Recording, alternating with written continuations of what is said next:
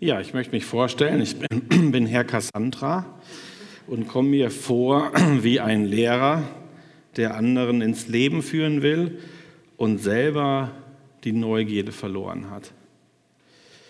Irgendwie finde ich das schade. Momentan habe ich irgendwie mehr Sehnsucht nach Ruhe und Zeit für mich alleine als an, nach neuen Entdeckungen, neuen Erfahrungen, neuen Herausforderungen. Ich würde so gerne neu das Leben spannend finden wie die Maya und an jedem Tag als eine Chance sehen, was Neues zu entdecken. Ich komme mir manchmal vor wie ein Elefant, der an einen Baum gefesselt wurde und dann hat man das Seil abgemacht und der steht immer noch da. Hat gar nicht mitbekommen, dass er losgelöst ist, frei ist und sich eigentlich wegbewegen kann, sondern hat sich da eingerichtet, wie es halt schon immer so war. So richtig tröstet mich das nicht, dass ich das auch bei anderen sehe. Ich äh, habe jetzt eine, bin Klassenlehrer der neuen Klasse und bin froh, dass die nicht meine Predigten im Internet hören. Aber wenn ich die sozusagen sehe und das Thema Berufswahl ist, da gucke ich in so wenig neugierige Augen. Ich gucke in so viele ängstliche, unsichere, am besten sollte noch alles so bleiben, wie es ist. Und da, da fehlt schon da irgendwie diese Neugier, diese Spannung, die Herausforderung, das Neue als was positiv für sich zu sehen. Und sogar bei meinem Sohn Jonathan, als der ganz klein war und die Haare so kurz wie der Papa, da habe ich auch schon gesehen, als da eine neue Herausforderung auf ihn zukam, dass er doch lieber was anders machen wollte.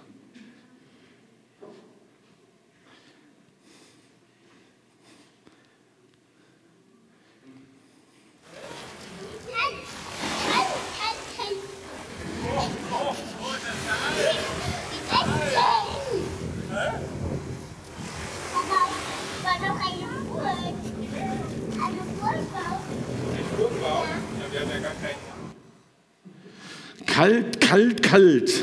Papa, lass uns doch lieber eine Burg bauen. Und ein bisschen komme ich mir irgendwie auch so vor. Da sind so Herausforderungen, Wellen, die einem zu groß werden oder scheinbar zu groß werden, denen man sich nicht traut. Dann doch lieber eine Burg bauen. Lieber was Sicheres bauen, hinter der man sich verstecken kann, was vermeintlich ungefährlich ist, wo man weder sich noch anderen irgendwie in eine Herausforderungssituation bringt. Und ich würde gerne wieder ein bisschen mehr leben. Ich würde diese Neugierde wieder so gerne zurückbekommen. Diese Spannung, diese Vorfreude, diese Herausforderung auf das Leben. Damit meine ich aber gar nicht so eine oberflächliche Neugierde. Also ich habe zehn Jahre lang ungefähr Zeitung ausgetragen und dann habe ich irgendwie ganz oft gesehen, wie ältere Leute hinter dem Vorhang, so sie dachten, sie wären versteckt, die ganze Zeit warteten, bis dann endlich die Zeitung von mir kam dann habe ich gedacht, boah, irgendwie die ganze Zeit eigentlich damit zu verbringen, zu lesen, was gestern passiert ist. Und das das eigentliche Leben. Da war eine Neugierde, eine Neugierigkeit, aber eine Neugierigkeit nicht auf das eigene spannende Leben, sondern auf das alte Leben von anderen Leuten. Diese Neugierde nicht. Und wie ich dann manchmal gesehen habe, wie die so auf der Straße den ganze Zeit verbracht haben, um zu beobachten, was die anderen machen, da war eigentlich eine Neugierde nicht auf das eigene neue Leben, sondern eine oberflächliche Neugierde eigentlich als Ersatz fürs eigene Leben. Jetzt sollen aber nicht nur die Älteren ein bisschen schlecht äh, wegkommen, sondern bei dem einen oder anderen Jugendlichen erlebe ich das, und da würde ich vielleicht mich dann auch im weiteren Sinne äh, dazugehören, dass, äh, wenn, äh, wenn ich das manchmal sehe mit dem Smartphone, irgendwie gibt es eine Statistik, dass am Tag im Durchschnitt 60 bis 66 Mal aufs Smartphone geschaut wird. Ähm, da, was ist das denn? Auf was wartet man da? Da ist die Hoffnung, dass man doch irgendwie nichts verpasst, irgendwas Wichtiges mitbekommt, dass man doch Teil von einem Größeren ist, aber es ist ja gar nicht das eigene Leben, was aktualisiert wird, das eigene Leben, was mit Neuem herausgefordert wird, sondern eigentlich das Leben von anderen oder das ersetzt, ersetzt wird. Ich frage mich, wo findet man denn dann diese Lebens bejahende Neugierde, nicht diese oberflächliche, sondern die, die das Leben wirklich als eine spannende Herausforderung sieht, wo es Hoffnung und Sehnsucht nach diesem Leben geht. Und ich kann natürlich meinen Sohn Jonathan nicht nur so beschreiben, sondern im gleichen Urlaub, ein paar Tage, glaube ich, später, passierte Folgendes.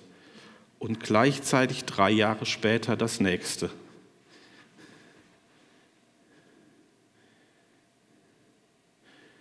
Da hat sich dieser junge Mann dann doch getraut, sich diesen Wellen zu stellen und das hat irgendwie Spaß gemacht. Und komm, Papa, nochmal. Und es war natürlich trotzdem kalt. Und das ist jetzt live aus dem letzten Urlaub vor zwei Wochen.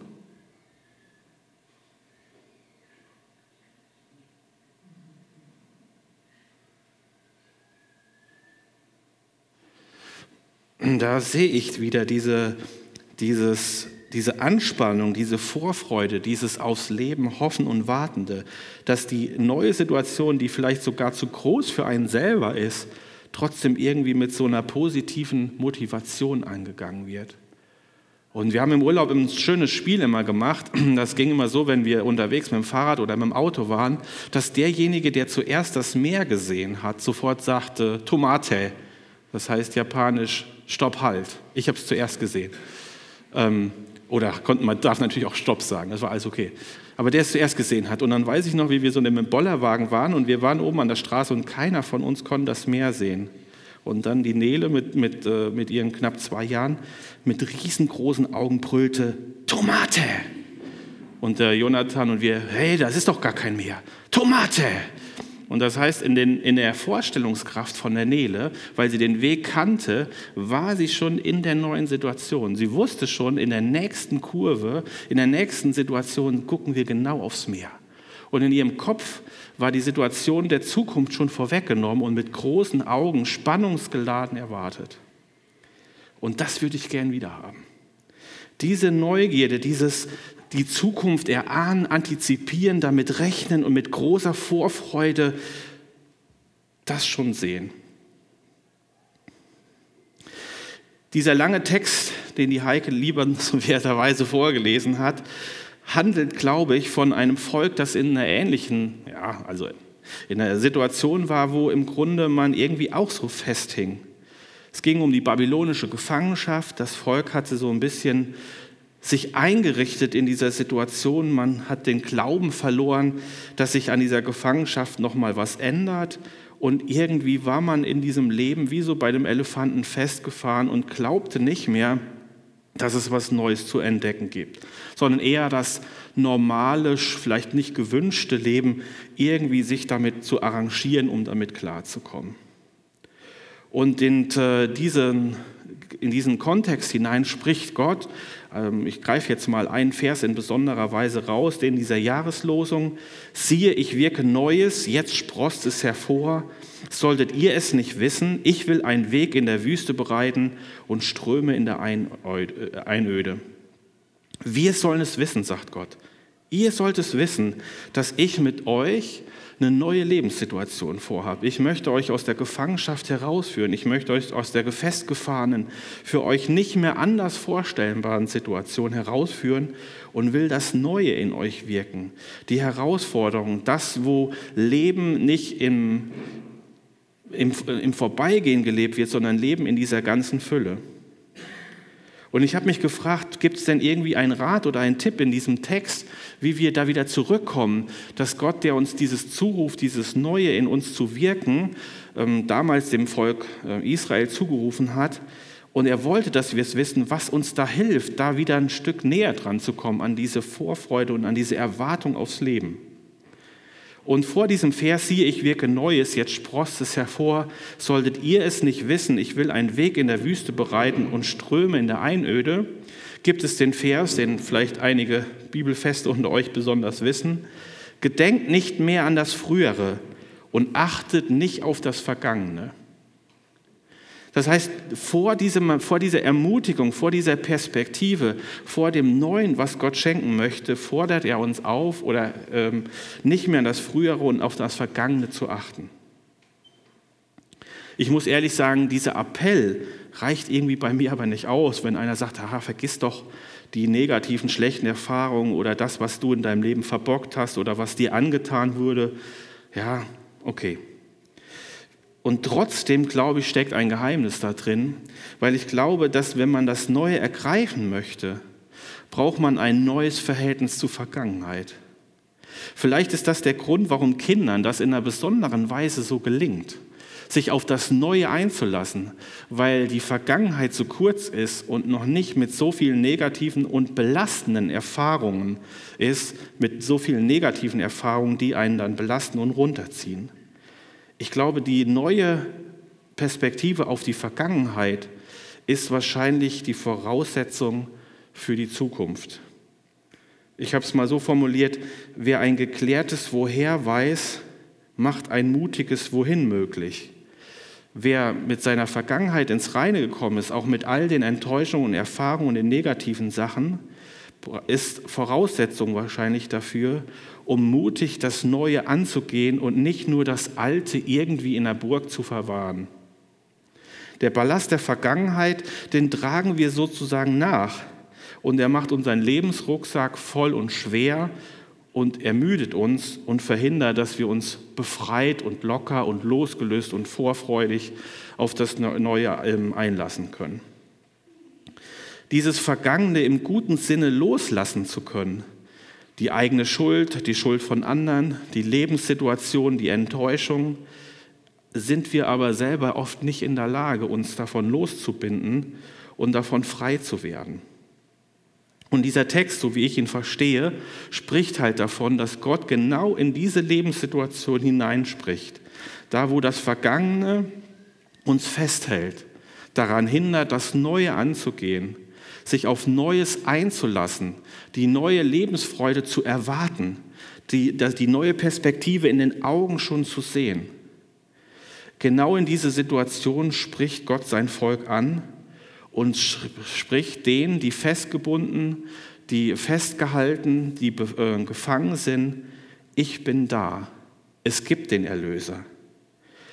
Ich glaube, das ist die erste wichtige Nachricht, die ich für mich als tröstlich erlebe, dass Gott derjenige ist, der sich in meine Situation, in meine Vergangenheit, in meine Lebenssituation reinstellt und mir zuruft, Jens, es gibt den Erlöser. Es gibt wirklich den Erlöser in dem Sinne, der dir hilft, das loszulassen, das loszubinden, das loszuwerden, was dich festhält. Und dann frage ich den Erlöser, ja Gott, wenn es dich gibt, was ist denn in diesem Erlösungspaket alles drinne? Was bist du denn dann alles? Was machst du denn alles? Was kannst du und willst du für mich jetzt in, äh, für meine Vergangenheit tun, damit ich mich auf das Neue einlassen kann? Und äh, da möchte ich euch ermutigen, selber diesen Jesaja 43 nochmal ähm, zu lesen, weil das werdet ihr nicht alles so behalten haben.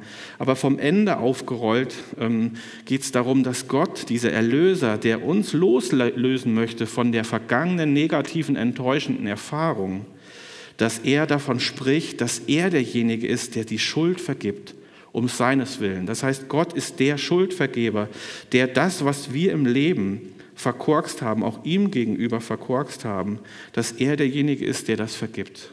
Das ist das Versprechen Gottes in mein Leben, für meine Vergangenheit, für das, was mich bindet und festhält, für meine Lasten, für meine Wackersteine in meinem Rucksack. Gott ist derjenige, der Schuld vergibt. Und diese Schuldvergebung bekomme ich nicht durch, weil ich so gut bin oder weil ich so toll mich verhalten habe. Da geht ja Gott auch sehr deutlich klar ähm, in die Wahrheit gegenüber seinem eigenen Volk und da kann ich mich nur selber einreihen. Sondern diese Schuldvergebung ist begründet in der Großzügigkeit Gottes, in seiner Bereitschaft, uns zu vergeben. Und das nächste, was Gott uns als Erlöser zuspricht, der in unsere Lebenssituation reinspricht, ist, dass er davon spricht, dass wir ihm gehören. Wir gehören nicht der Vergangenheit. Er ruft zu, Jens, du bist nicht deine Vergangenheit. Du bist mehr, du gehörst mir. Ich habe dich bei, bei deinem Namen gerufen. Ich rufe dich heraus, du gehörst zu mir, ich will dich begleiten, ich will dir zeigen, du bist Teil von mir, du bist kostbar in meinen Augen, du bist wertvoll, du bist ein Teil von mir. Du musst nicht deiner Vergangenheit gehören, die muss dich nicht vollständig bestimmen, sondern ich bin größer als deine Vergangenheit und du gehörst zu mir an meine Seite. Und vielleicht passt da dieses Video von Jonathan ganz gut dazu und es wird auch in diesem Text deutlich. Gott ergreift uns und hält uns fest, damit wir loslassen können. Weil Gott verspricht, mit uns in diese Wellen des Lebens zu gehen, die übrigens nicht geleugnet werden in dem Text. Ja, da steht ja drin, dass Gott in einer Einöde und einer Wüste Situation nein, äh, machen möchte. Oder spricht von dem Feuer, das uns nicht versenkt. Das spricht ja nicht davon, dass es kein Feuer oder keine Einöde oder keine Wüstenerfahrung in unserem Leben gibt, sondern er spricht davon, dass er uns begleitet und ergreift und in seinem Ergreifen die Fähigkeit besteht, dass wir loslassen dürfen. Als Ergriffene dürfen wir loslassen. Und ich finde das so ermutigend, dass er uns zuspricht, dass er unsere Ängste kennt. Wie in diesem Text deutlich gemacht wird, fürchte dich nicht, ich habe dich erlöst. Gott ist so auf unserer Seite, dass er genau an unserer Seite diese Ängste kennt und wir nicht alleine sind. Und er ist derjenige, der uns versteht. Und das wird ja in dieser Geschichte von Jesus am Kreuz noch mal übertroffen oder noch klarer ausgedrückt, als das hier in Worte nur fassbar sind, dass Gott derjenige ist, der unser Leben hier auf der Erde besser kennt als wir selber und der unsere Ängste und unsere Furcht kennt und wie oft in dem Neuen Testament angeknüpft wird an fürchte dich nicht, spricht davon, dass Gott zutiefst weiß, warum wir uns nicht aufs Neue freuen und uns dem Neuen entgegensetzen. Diese Ehrlichkeit, die ich eben schon angesprochen habe, auch über unsere Zukunft. Auch in Zukunft wird uns Feuer begegnen, wird uns Wüste und Einöde begegnen. Auch in der Zukunft werden Dinge passieren, die uns überfordern, die nicht in uns allein erfolgreich begründet werden können. Aber diese Ehrlichkeit, die deutlich macht, dass Gott an unserer Seite durch diese Wellen des Lebens uns tragen möchte, begleiten möchte, halten möchte, nicht ohne, dass wir Salzwasser schlucken oder uns ziemlich kalt werden kann, sondern trotzdem in dieser Situation gegenwärtig sein kann, eröffnet vielleicht einen Blick für die Zukunft. Eine Zukunft, in der er spricht, verspricht, an unserer Seite zu sein. Und ich möchte an der Stelle abschließen mit vielleicht für mich einer neuen Idee, die ähm, in diesem Text angelegt wird, aber für mich im Neuen Testament nochmal in äh, Korintherbrief äh, so, so auf den Punkt gebracht wird, wie ich es vorher noch nicht verstanden habe. Dieser Gott glaubt an deine und an meine Zukunft. Dieser Gott glaubt und an deine und meine Zukunft.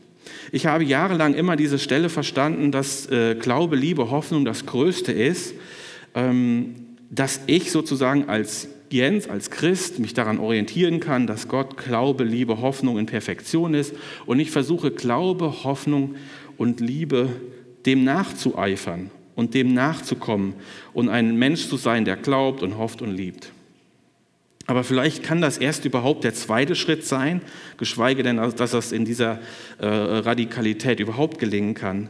Heute will ich diese Worte neu und anders hören. Vielleicht ist Gott wirklich derjenige, der am besten glauben und hoffen und lieben kann. Und dass seine Glaube und Hoffnung und Liebe dir und mir gilt für unsere Zukunft. Dass Gott uns heute Morgen für unser Leben bei all dem, was uns in der Vergangenheit ausgemacht hat und bestimmen wollte und Ballast und Enttäuschung war, dass er uns zuruft, ich habe Glaube, Liebe, Hoffnung für dich und dein Leben. Amen.